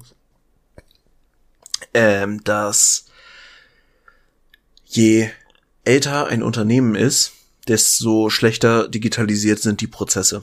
Und das geht von einem IBM, was ja irgendwann 1900 Schlag mich tot mal äh, tatsächlich gegründet wurde, bis mhm. hin zu irgendwelchen Startups, die einfach fucking digital sind, weil sie einfach mit einer guten Basis, und wenn du es von Anfang an, es ist halt immer, und das Problem haben wir in Deutschland ja an so vielen Stellen auch, wenn du was Altes ablösen willst, hast du immer mehr Arbeit, als wenn du was Neues auf einer grünen Wiese erschaffen möchtest. So. Ja. Und wenn du alte Prozesse hast, die Leute irgendwie kennen, die Leute sich irgendwie erarbeitet haben und du sagst, Leute, ihr macht da seit Jahren einfach arbeitsbeschaffende Maßnahmen, kriegt euren Scheiß mal zusammen, dann äh, machst du dir in der Regel, gerade je nachdem, wie sensibel du in der Kommunikation bist, nicht unbedingt Freunde. Aber nichtsdestoweniger sind das halt die Wege, die wir gehen müssen. Und ich glaube, die, äh, der Baum der Erkenntnis hing nie so niedrig wie im Moment, weil ich bin halt ein fucking Sozial-Uli. So, ja, ich bin relativ affin und kann prozessual denken, aber ich habe jetzt nicht irgendwie Wirtschaftsinformatik oder sonst irgendwas studiert, sondern hm. ich habe mir die Scheiße einfach selber erarbeitet. So, und das ist, du brauchst ja nur jemanden, der das halbwegs begleitet und einmal aufsetzt und Leute, die den Prozess dann weiter optimieren. Und ich glaube, da scheitert es schon häufig. Also da spreche ich vielleicht aus eigen, äh, auch aus eigener Erfahrung. Wenn du also du brauchst, um, um, erstmal brauchst du das Verständnis dafür, du brauchst das technische Know-how, du brauchst das personelle Know-how. Das heißt, da, ich, ich persönlich bin nie ein Freund davon, immer nur eine Person an sowas ranzusetzen, ähm, sondern auch da, wenn wir mal in dem Startup ähm, Content drin sind oder in dem, in dem Mindset drin sind, da wirst du sicherlich sagen, wir wollen Prozess XY automatisieren oder grundsätzlich unsere Prozesse automatisieren. Fangen wir an mit Prozess Nummer eins. Mhm dann wird sich nicht eine Person hinsetzen und sagen, so, den Prozess gucke ich mir jetzt an, drucke ich mir hier aus, markiere ich mir, wo können wir alles automatisieren und dann bastel ich das. Sondern da werden sicherlich Leute hinsetzen, mehrere, die sagen, wie sieht der Prozess aus? Wie brauchen wir den? Dann werden Leute Key-User genommen, die in der Buchhaltung unterwegs sind, die können da ihren Senf zu geben. Dann wird ein Prozessplan aufgestellt, wie der aussehen soll. Und dann wird das ganze Ding langsam gebastelt und irgendwann halt, neben dem weiterlaufenden Standardprozess, so wie er aktuell noch ist, wird irgendwann gesagt, so, Automatisierung wird getestet, hat funktioniert mehrfach, dann können wir das jetzt als Standardprozess einführen, der alte fällt weg, Arbeitserleichterung, yippie. Jo. So. Das ist aber keine Aufgabe von ein oder zwei Personen, sondern da musst du Zeit investieren, ausprobieren, da musst du Prozesse klar machen, da musst du die Technik dementsprechend klar haben und dich reinfuchsen. Und das, das dauert es nimmt Zeit und also personelle Ressourcen und Zeitressourcen in Anspruch. Und, und vielleicht sogar finanzielle, je nachdem. Und das zu checken, dass es passieren kann, während der alte Prozess weiterläuft, aber im Hintergrund gewerkelt wird. Mit mehreren Leuten. Das muss, glaube ich, ankommen. So dieses, dieses Mindset, ich weiß nicht, wie es bei anderen Unternehmen ist. Ich, ich hoffe, dass es bei anderen Unternehmen anders ist von wegen dieses, naja, wir setzen mal eine Person dran, die muss sich da ja mit ihr mal auseinandersetzen und dann macht die da irgendwie schon, schon was. Das funktioniert nicht. Es funktioniert doch nie, wenn du eine Person an ein Problem ransetzt und sagst, suchen wir uns mal eine Lösung, die wir für tausend Leute oder sowas äh, anwenden können. Mhm. Das funktioniert doch nicht. Deswegen hast du doch bei jedem Scheiß Beta-Tests, Alpha-Tests, Key-User, alle, alles, alle, die dir einen Input geben. So. Ja. Und genauso sollte es doch eigentlich sein. Auch einfach diese Hebelwirkung, die du brauchst und einfach auch die Verantwortung, tatsächlich was umzusetzen, weil ist schön, wenn du eine Stabsstelle bist und da ganz tolle Ideen hast, aber wenn du die Leute, wenn du keine tatsächliche Prozesseignung hast oder zumindest Projektierung mit den Fachabteilungen zusammen zu sagen, jo, wir setzen das jetzt um, wir machen das zu einem Ziel, dann ja. passiert halt auch einfach nicht. Und dann passieren solche Dinge wie irgendwelche Kackesichter, die sich hinsetzen und sagen, ja, ihr habt keinen Auftrag dafür. Ja, nee, dann lasst das mal lieber. Ja. Verändern wir mal lieber nichts. Es könnte doch gut werden. Ja, ja. Ähm, ja, ja. Gut, du wolltest noch einen Serientipp, äh, um mal wieder ins Positive zu kommen, äh, eine Serie ähm, mir und uns ans Herz legen und danach mache ich das auch. Yes, und äh, tatsächlich passt das sehr gut im Kontrast, weil äh, nachdem wir uns jetzt so ein bisschen in Rage geredet haben, äh, habe ich noch so eine richtig schöne Feelgood-Serie für euch. Das ist wirklich eine Serie, die guckt man und man fühlt sich wohl dabei und macht gute Laune, man ist ein bisschen gerührt, man freut sich, man geht mit und das, was wir vorhin schon hatten, äh, einfach sehr gut geschrieben. Ey, diese Charaktere in der Serie sind so nahbar und haben so geile Entwicklungen. Äh, ich weiß nicht, ob du davon gehört hast. Es geht um Ted Lasso. Äh, okay. Ja, ich habe schon, schon mal, das ist, ist das nicht eine Komödie? Mit dem Fußball, mit dem Ami, der dann Fußballtrainer in England wird? Ja, Komödie. Ich weiß nicht, ob ich es wirklich als Komödie abtun möchte. Ich hab's, mich hat's sehr an Blue Mountain State erinnert. So vom, vom Setting okay. und vom Humor her, nur halt nicht so sexuell. Hm. Explizit nenne ich es mal. Äh, aber ja, es ist genau das Grundsetting. Ein äh, amerikanischer Football-Coach von einer Zweitligamannschaft kommt nach England und wird Fußballtrainer bei einer Premier League-Truppe äh, und okay. hat keine Ahnung von Fußball. Und es ist einfach, also wirklich selbst die Nebencharaktere sind so herzallerliebst geschrieben und man, man fiebert irgendwie mit und die, die Story ist sehr, sehr cool. Also es ist richtig so eine Wohlfühlserie.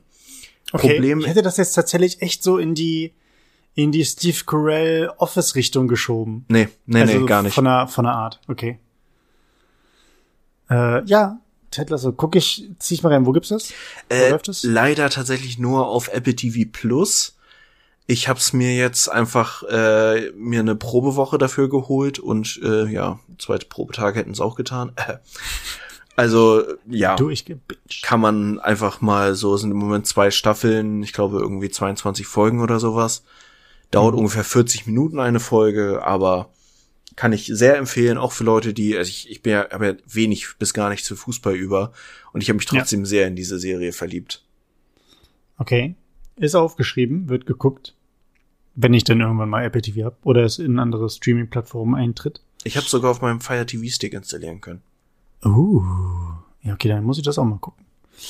Ähm, ich habe ich hab eine Serie, die etwas ernster ist. Da geht's nämlich um böse Dinge, die passieren. Ähm, meine Serienempfehlung ist äh, Der Kastanienmann. Mhm.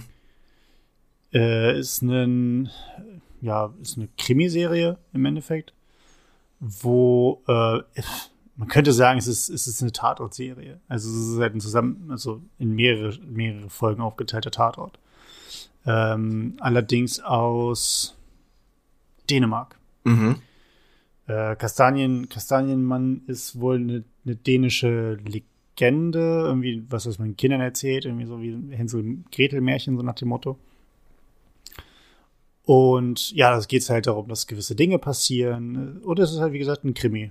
So. Mhm. Und äh, kann ich sehr empfehlen, weil was, ich habe nicht, äh, ich habe, glaube ich, die erste Folge nicht ganz geguckt. Da kam ich erst nach Hause und habe dann, da wurde schon geguckt. Aber dann habe ich, äh, hab ich komplett durchgeguckt und ähm, ich muss sagen, ich mag es, wenn bei, wenn bei Krimis eine permanent bedrohliche Stimmung herrscht. Mhm. Und das hat man in der Serie auf jeden Fall. Also du hast, du hast quasi keine Ups und Downs, wo du dir denkst, ja, jetzt ist hier Rollercoaster oder sowas, sondern es ist, du hast eigentlich permanenten Down, was sich nicht geil anhört, aber ich find's, ich fand's tatsächlich sehr, sehr gut. Und äh, ja, kann ich sehr empfehlen. Wo gibt's die? Äh, die, ja, gute Frage. Wo klicke ich da immer drauf? Ich glaube, das ist bei Netflix. Ja, müsste es bei Netflix geben. Okay, muss ich mal reingucken. Jo. Ähm, dann kommen wir doch zur Tiertrivia. Sie. Ähm, Martin.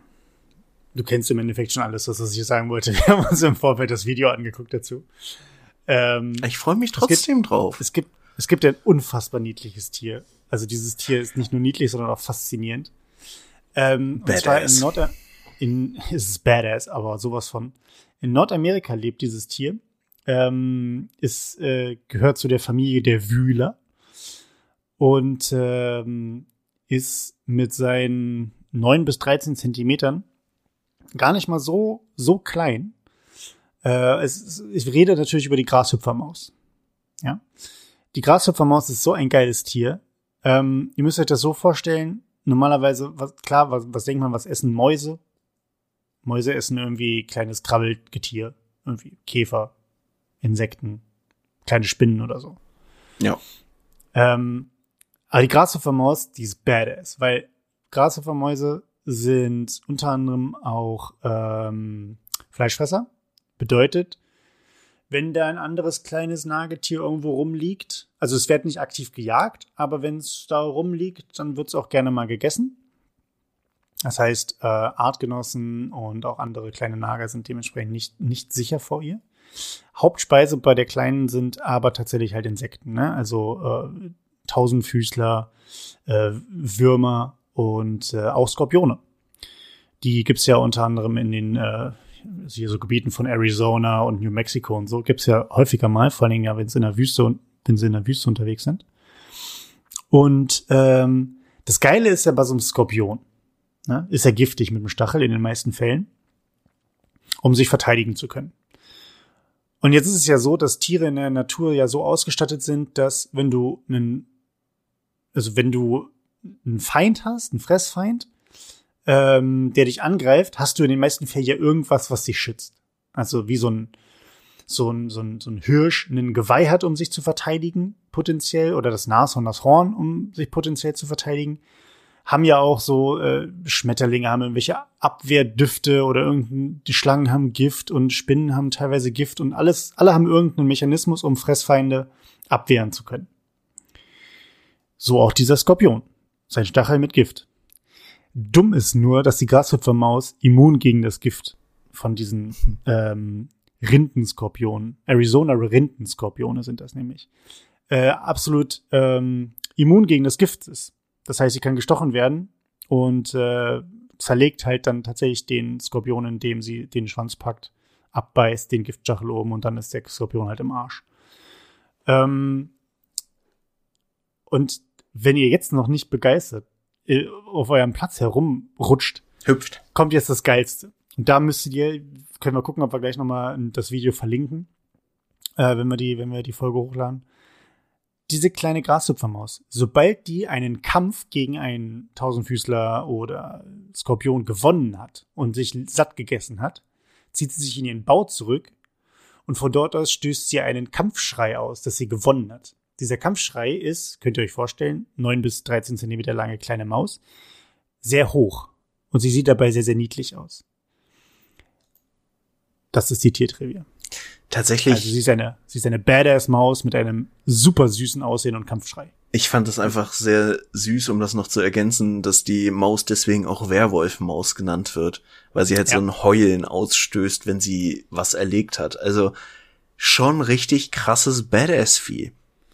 Badass-Vieh und äh, könnt ihr könnt ihr gerne mal, wie gesagt, ich suche gleich nochmal das Video raus, wo wo ist glaube ich drei Minuten oder so, wo sie dann da noch ein bisschen gezeigt wird, was die Maus so drauf hat. Und äh, ja, die hat die hat's echt faustdick hinter den Ohren. Die ist äh, die ist krass. Kommt auf jeden Fall in die Show Notes. Kommt in die Show Notes. Klickt the Like Button, subscribe and äh, äh, ihr findet uns auch auf Patreon ähm, und auf OnlyFans. Schön wär's. Wollen wir bei OnlyFans mal anfangen? Nah. Ich werde dann, glaube ich, wirklich mehr bei Patreon. Ich will mich jetzt nicht unbedingt ausziehen. Ich möchte mich ausziehen, aber ich weiß nicht, ob die anderen Leute das sehen wollen. oh, ich mache so eine Body Transformation, aber umgekehrt. so six, six weeks Body Transformation, wo ich nur, wo ich nur Scheiße fresse, aber ich will selber kein Geld ausgeben. Die Leute müssen mir Care Packages schicken, die ich dann im ASMR-Style verputze. Oh, das kann nur gut werden. Das, ja. das wird Chris Nebenprojekt übrigens. Ich halte mich da mal erstmal zurück. Ich mache das, kein Problem. In dem Sinne, gehabt euch wohl. Martin, es war mir eine Ehre. Wir sind morgen übrigens bouldern. Das heißt, man kann uns wahrscheinlich für die nächste Woche komplett vergessen, was so Rücken äh, und die, die Sehnen in Armen, Be Armen und Beinen angeht. Aber äh, schauen wir mal, ob wir überleben. Wenn wir überleben, hören wir uns nächste Woche wieder. Genau. Eventuell war das also die letzte Folge, vielleicht auch nicht. Aber ich meine, gut, Bouldern, Podcasten ist jetzt nicht so die Gefahr für die Stimme, aber man weiß ja nie, was passiert. Deswegen bleibt gesund, äh, bleibt trocken, zieht euch warm an, wird langsam wieder kalt draußen. Denkt dran, Winterreifen müssen auch rauf. Und in dem Sinne, habt eine schöne Woche.